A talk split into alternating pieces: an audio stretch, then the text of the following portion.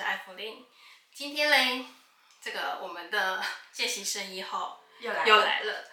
那我们为什么今天特别又邀请到见习生一号？我想有在这个追踪他的朋友应该知道他去走了这个朝圣之路。好，所以今天就请到这个见习生一号跟我们聊一聊，在这个朝圣之路，他这些几天呐、啊？呃，我总共开始走第一天，那我走完花了四十六天走完。好，就是想希望今天就是见习生一号跟我们分享一下这四十六天，呃，从一第一天到最后一天所有的一些心理上的感受，嗯，然后也还有到他现在回来重新整理一下心情，觉得这一次四十六天里面他所得到的东西是什么？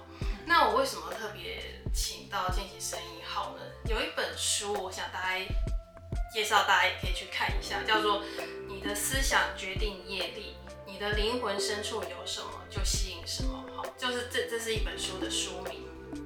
然后它里面有一句话，我我非常喜欢，就是环境不会导致失败或是成功，而是让你看见自己的本质。好，所以我特别请金医生来谈，就是。他在这个朝圣的环境里面，他如何看，看到我的看到自己的本质？好，然后我觉得就是见习生一号，我觉得他是一个实，就是所有事情的实践者。而且我为什么特别喜欢请他？就是我发现，因为现在很多身心灵的圈子或是朋友们啊，常常就是呃都在用用用想的，好，或者是在等待某种奇迹或是风声掉下来。但是我觉得，我也在我的 podcast 里面常常讲，就是所有的事情都一定要有行动，即使是一小步都好，慢慢走都好，但是一定要有行动。那我觉得见习生是我见过就这圈子里面行动力第一名，而且他的行动都会看到，啊，我觉得是立竿见影的效果啦。好，所以今天特别请今天见习生一号来跟我们聊聊他今天在这个呃朝圣之路的这个所有的心路历程。那我们先请问见习生一号，哈、就是是什么原因决定让你去走这个朝圣之路？其实我觉得我的朝圣之路它是一个一时的冲动，嗯、因为我一开始我对于朝圣之路我是不清楚不了解的。对啊，因为你也不是天主教徒嘛。对，我不是这个宗教，然后我也忘记到底是什么时候听到朝圣之路这一条路的。嗯我觉得应该是不久前，可是我已经忘记到底是在哪里、什么时间、谁告诉我。那我一开始对朝圣之路有印象是去年我们公司的员工旅游可以开放国外员工旅游，然后那想说，哎，那要不要组团去欧洲啊？嗯。可是公司补助的预算基本上是少的。那说欧洲便宜的话，什么东西最便宜呢？但是我印象中是，哎，要不然我们组团去走朝圣之路，最后一百，根本就是为了玩。对，那时候想说。听说朝圣之路上面的住宿跟吃是便宜的，他不让我们去走，然后没有人要理我。然后那个时候我不知道为什么我会有这个 idea，朝圣之路要不要约大家去走后面一百？然后总之没有开成。然后今年四月我很大胆的人生的实验进阶，我去年去英离家嘛，我今年裸辞寻光计划。然后我裸辞了，有一天在家，我记得好像。裸辞后大概十三天，我就窝在家。嗯，你莫名的不知道哪来的灵感，我就觉得，哎、欸，我时间那么多，啊，不然我要不要去走全部啊？哎、欸，全部多少公里？呃，七百七十九公里，法国之路，嗯、因为它有很多路线。对。然后我会选法国之路的原因是，听说它的吃喝最完善，你不用担心肚子饿，然后你也不用担心你找不到地方住。是。所以我就觉得，哎、欸，那不然我时间多，我去来走全程好了。所以你走了全程啊？对，法国之路的全部哦，七百七十九公里。今天访问又超越了我的，超越我原来预期的 那个想象，啊对吗？好。对对。就我原本是觉得，那不然我走完之后，嗯、要不要顺便去西班牙玩？嗯。然后我就开始 Google 一些相关的住宿啊、吃的，嗯、我就发现，天哪！离开朝圣之路后的住宿，如果你是一个人，费用非常的高。嗯，那这样子一一个裸辞人的预算，你你要花这么多钱旅游，它不在我原本的预算里。嗯，那我的这个朝圣之路是把我的名牌包卖掉，我那天就是在家就觉得我想去走，我想去走，但是裸辞人没有这笔预算呐、啊。然后我就眼睛前面看着我的包，我就看着我的包，怎么看就觉得哪里不对，我要把你卖掉，我要换成一个无价的旅行。然后我就决定起心动念，我要把你卖掉，我要去走朝圣之路。的一个小时后，我的包卖掉，钱入账。这么快？就一个小时？你的显化也太快了。对，因为我就看着他，我把你卖掉，马上赖我的瑜伽同学说，哎，请问有人要买这个包吗？嗯、他说你等我一下，然后就一个小时，包卖掉，钱入账。我就说，哎呦，所以你就非得走不可啦。对，所以我一开始在在那个做功课的时候，就发现离开朝圣之路的欧洲，它基本上你一个人的住宿是贵的，因为没有人跟你分担房价。嗯嗯嗯。然后我突然就想着想着，为什么我觉得要快点走完之后去别的地方旅游。嗯，这条路西班牙朝圣之路，啊，它不就是西班牙？你在走的过程中，啊，它就是西班牙，已经在西班牙里面了。对，你为什么不能就把这条路当成一个旅游，嗯，边走边体验？你为什么觉得你要赶快走完之后去别的地方玩？嗯嗯，那你就好好在这条路上好好的体验跟走就好了嘛。所以我一开始就是觉得好，那我要慢慢走。因为它的官方大概三十二、三十三天就可以走完，就可以走完。可是你每天要走很多。我平常是一个没有在爬山、没有要走路的人，所以我就想说，好，那我就是花四十几天慢慢走，然后慢慢的把它当边旅游的一个一个心态把它走完，这样子。那你在这当中，如果昨天走累了，或是说你可能这一个点到下一个点的距离超越了你的身体的负荷的时候，你怎么办？或者是说你？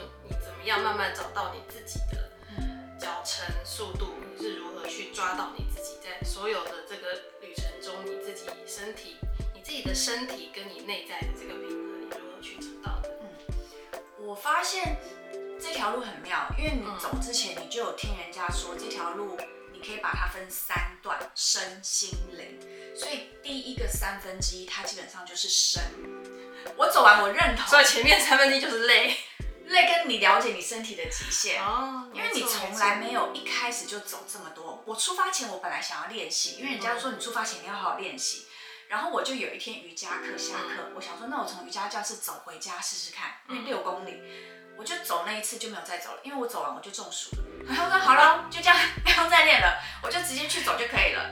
嗯，可是因为我走六公里我就中暑，所以我发现如果你第一天，因为法国之路你第一天它就是要翻越比利牛斯山进西班牙，嗯，要第一天翻越走二十几公里，对我来说，我觉得我用膝盖想就知道太难了，嗯，所以我就决定把那个翻越山拆两天住山住山上，然后第二天再爬完。那你你因为我以为那座山是最辛苦的，然后没想到后面有有更更惨的。但是因为你不知道到底一天你可以走多久，所以我对啊，我们都不会。所以我前两天是先照着官方建议，所以我的住宿就只有定前几天而已。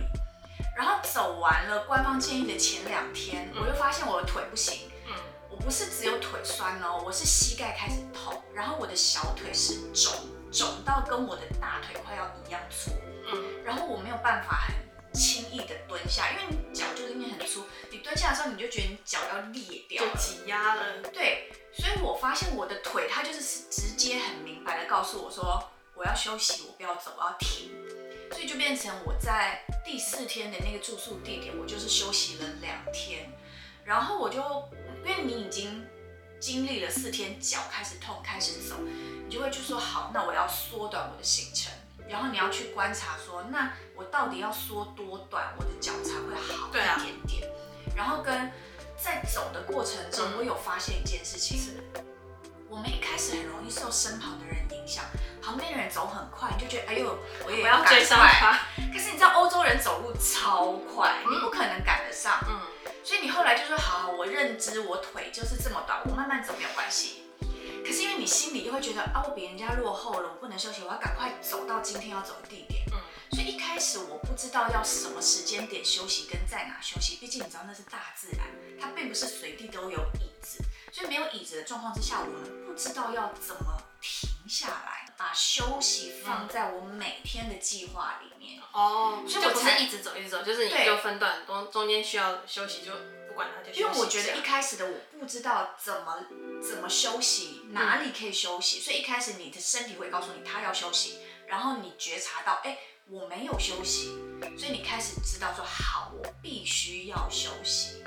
所以这是一开始你的身体很自然的反应，嗯，然后再来是，你走着走着，你就可以抓到，哎，其实我我的极限一天最多十八、十九、二十，我的脚就受不了了。你接下来你就是要么走超少，不到十哦，我真的是乌龟，我是那条路上的乌龟，我可能有的时候一天走六、八这样的，就变成你可以自己去安排你要走的。然后我一开始。就是脚已经痛了之后，我每天在走哦，我脑袋中很忙，所以你就开始走路的时候，脑袋中就有教练的声音出来说，膝盖不要内夹，往外旋，然后你的那个脚掌要好好的就是贴地，什么内足弓要拱起来，内足弓不能塌，所以然后启动你的大腿后线，所以你每天在走路的时候，你就观察你的身体，观察你的腿。你的用力、你的发力，跟你脚掌每一个踩下去的时候，到底你是怎么踩的？有没有好好踩？所以我觉得我前半段真的花好多时间在观察我的身体。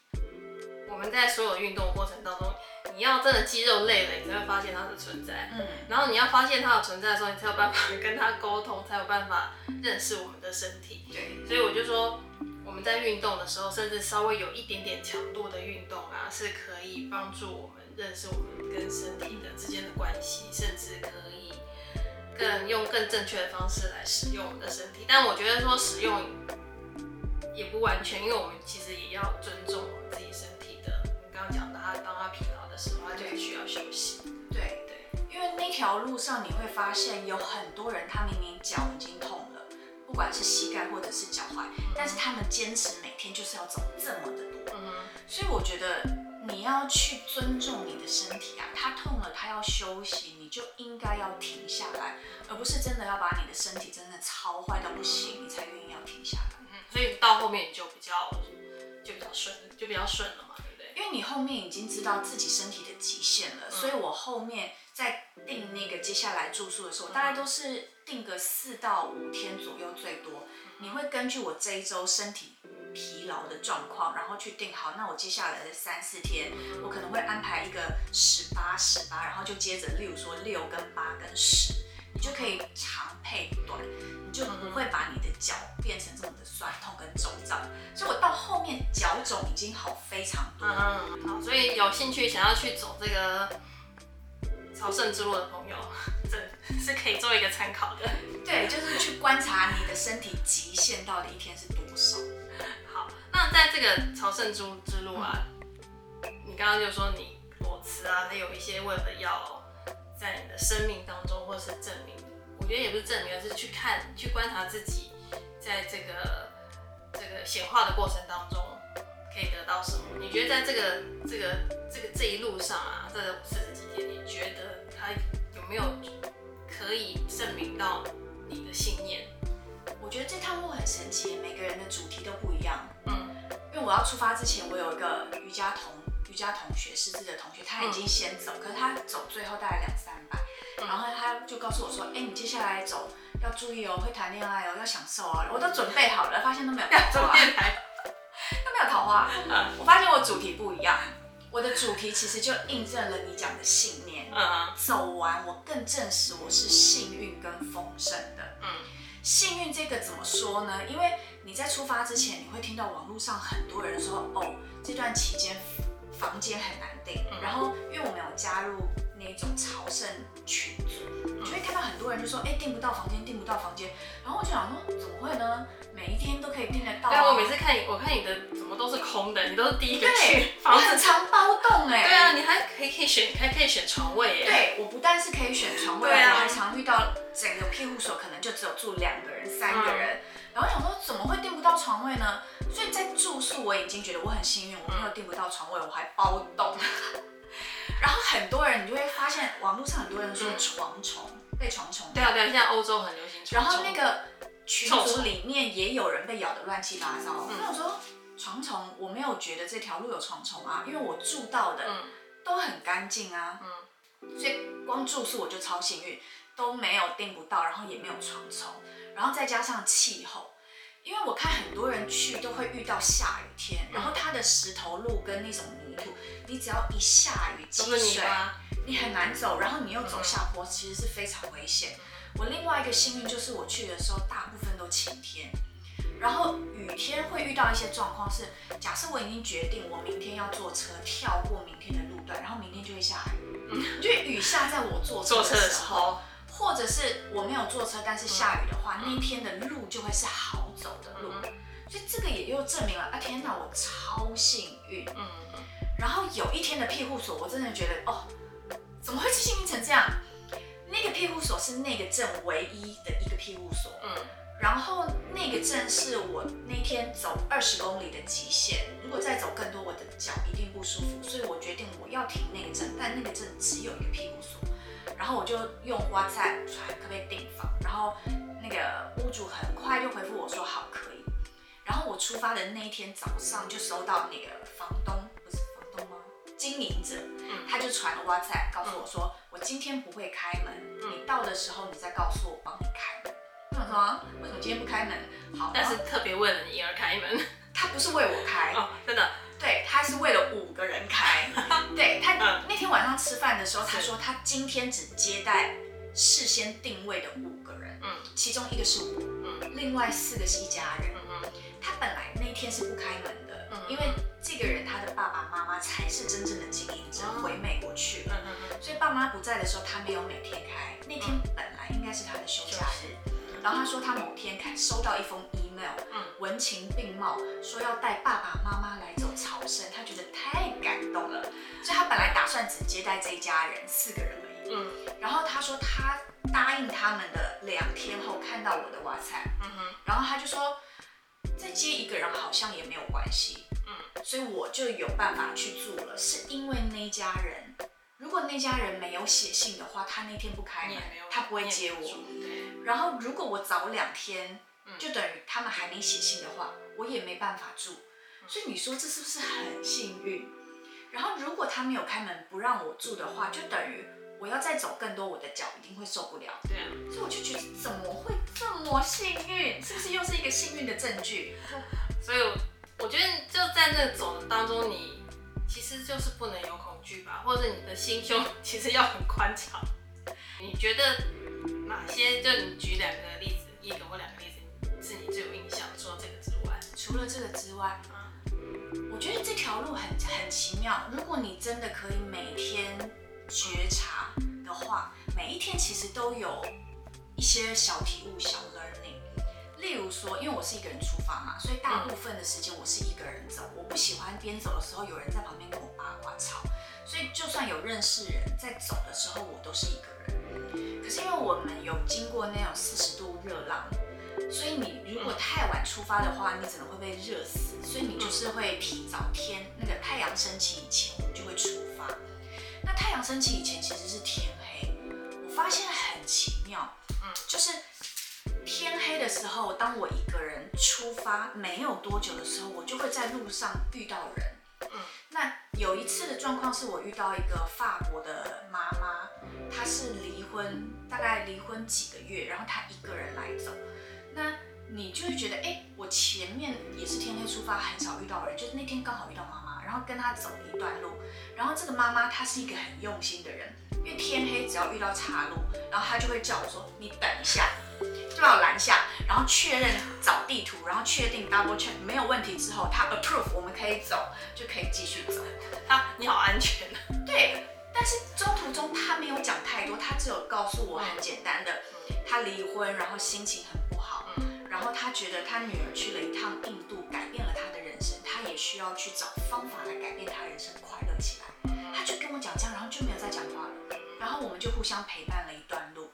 然后到了太阳升起，因为他要休息，我要继续走，所以我们就互相再见。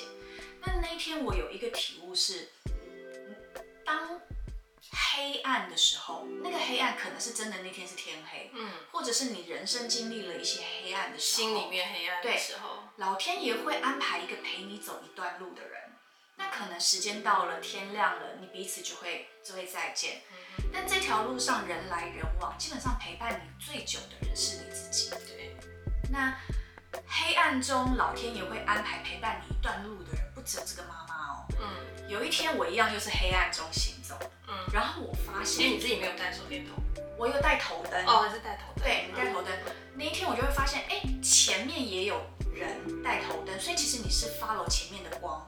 然后前面的光，前面又有光，嗯，所以每一个人你就是跟着你前面的光走。虽然我没有带头灯，但是它并没有办法照照远，但是你就看到一个一个一个的光，所以你就等于你跟着前面的光，后面跟着你的光。所以那天的体会是，黑暗中基本上会有一个光引导你往你要去的方向。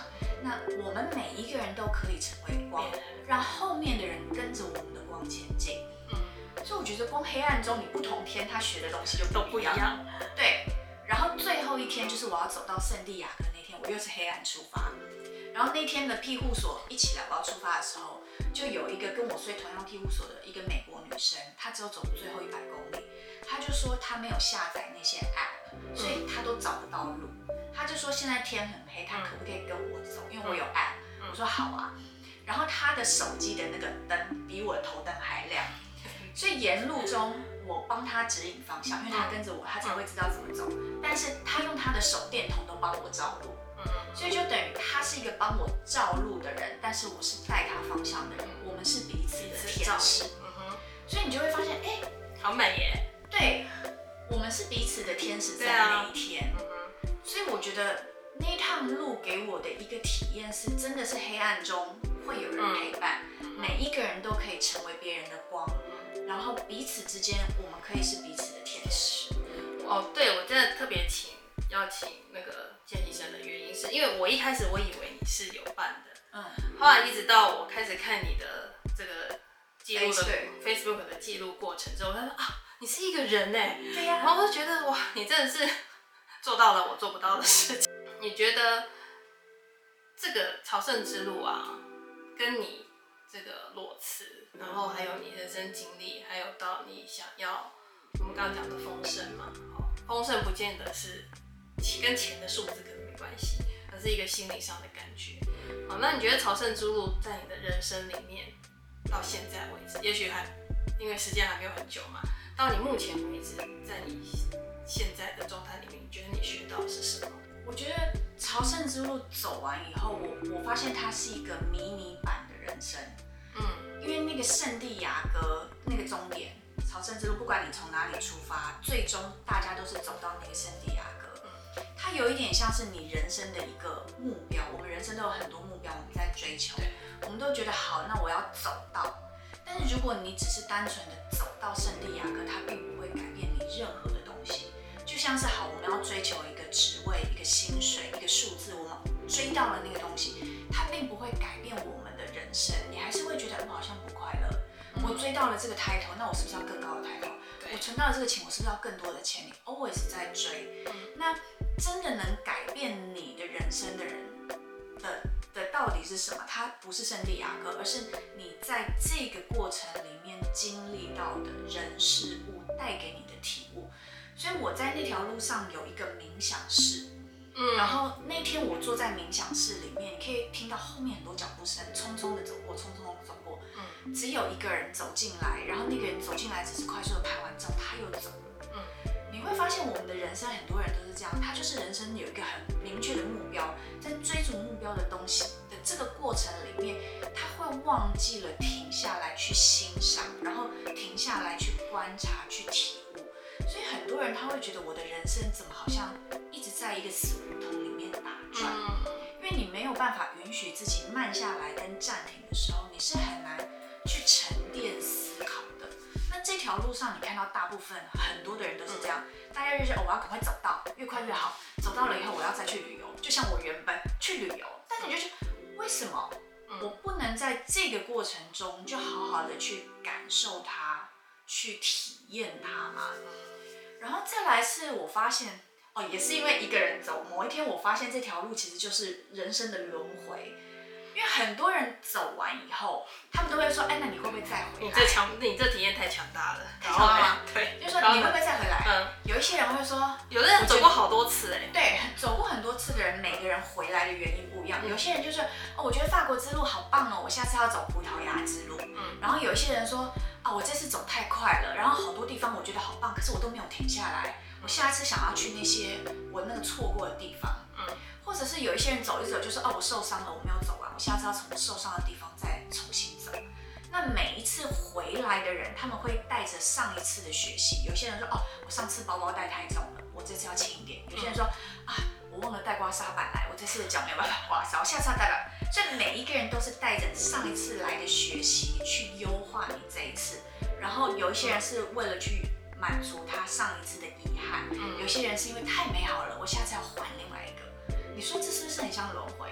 对，嗯，所以我觉得，就是这种灵性之路，有的时候有必要是要一个人去走，才那个感觉才会更明确，或者是在跟自己的内在有有一些更好呃更明确的交流。嗯，那我们你我们也之前有谈过这个修行不用吃苦的心得。对，你觉得这个朝圣之路是吃苦吗？或？是修行的，是吃苦，还是前面是吃苦，后面就后面就比较好？我觉得要不要吃苦是你自己的选择，没错。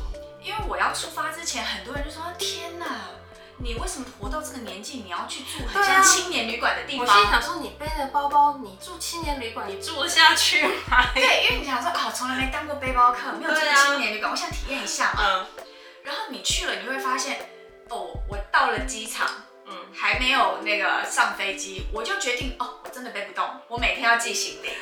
对呀。可是有一些人他就觉得啊，天哪，好重，我背不动。虽然有寄行李的服务，可是我不是朝圣者嘛，我不是来走朝圣之路吗？我怎么可以寄行李？我就是要背着啊。就是你要不要吃苦是自己的选择。嗯。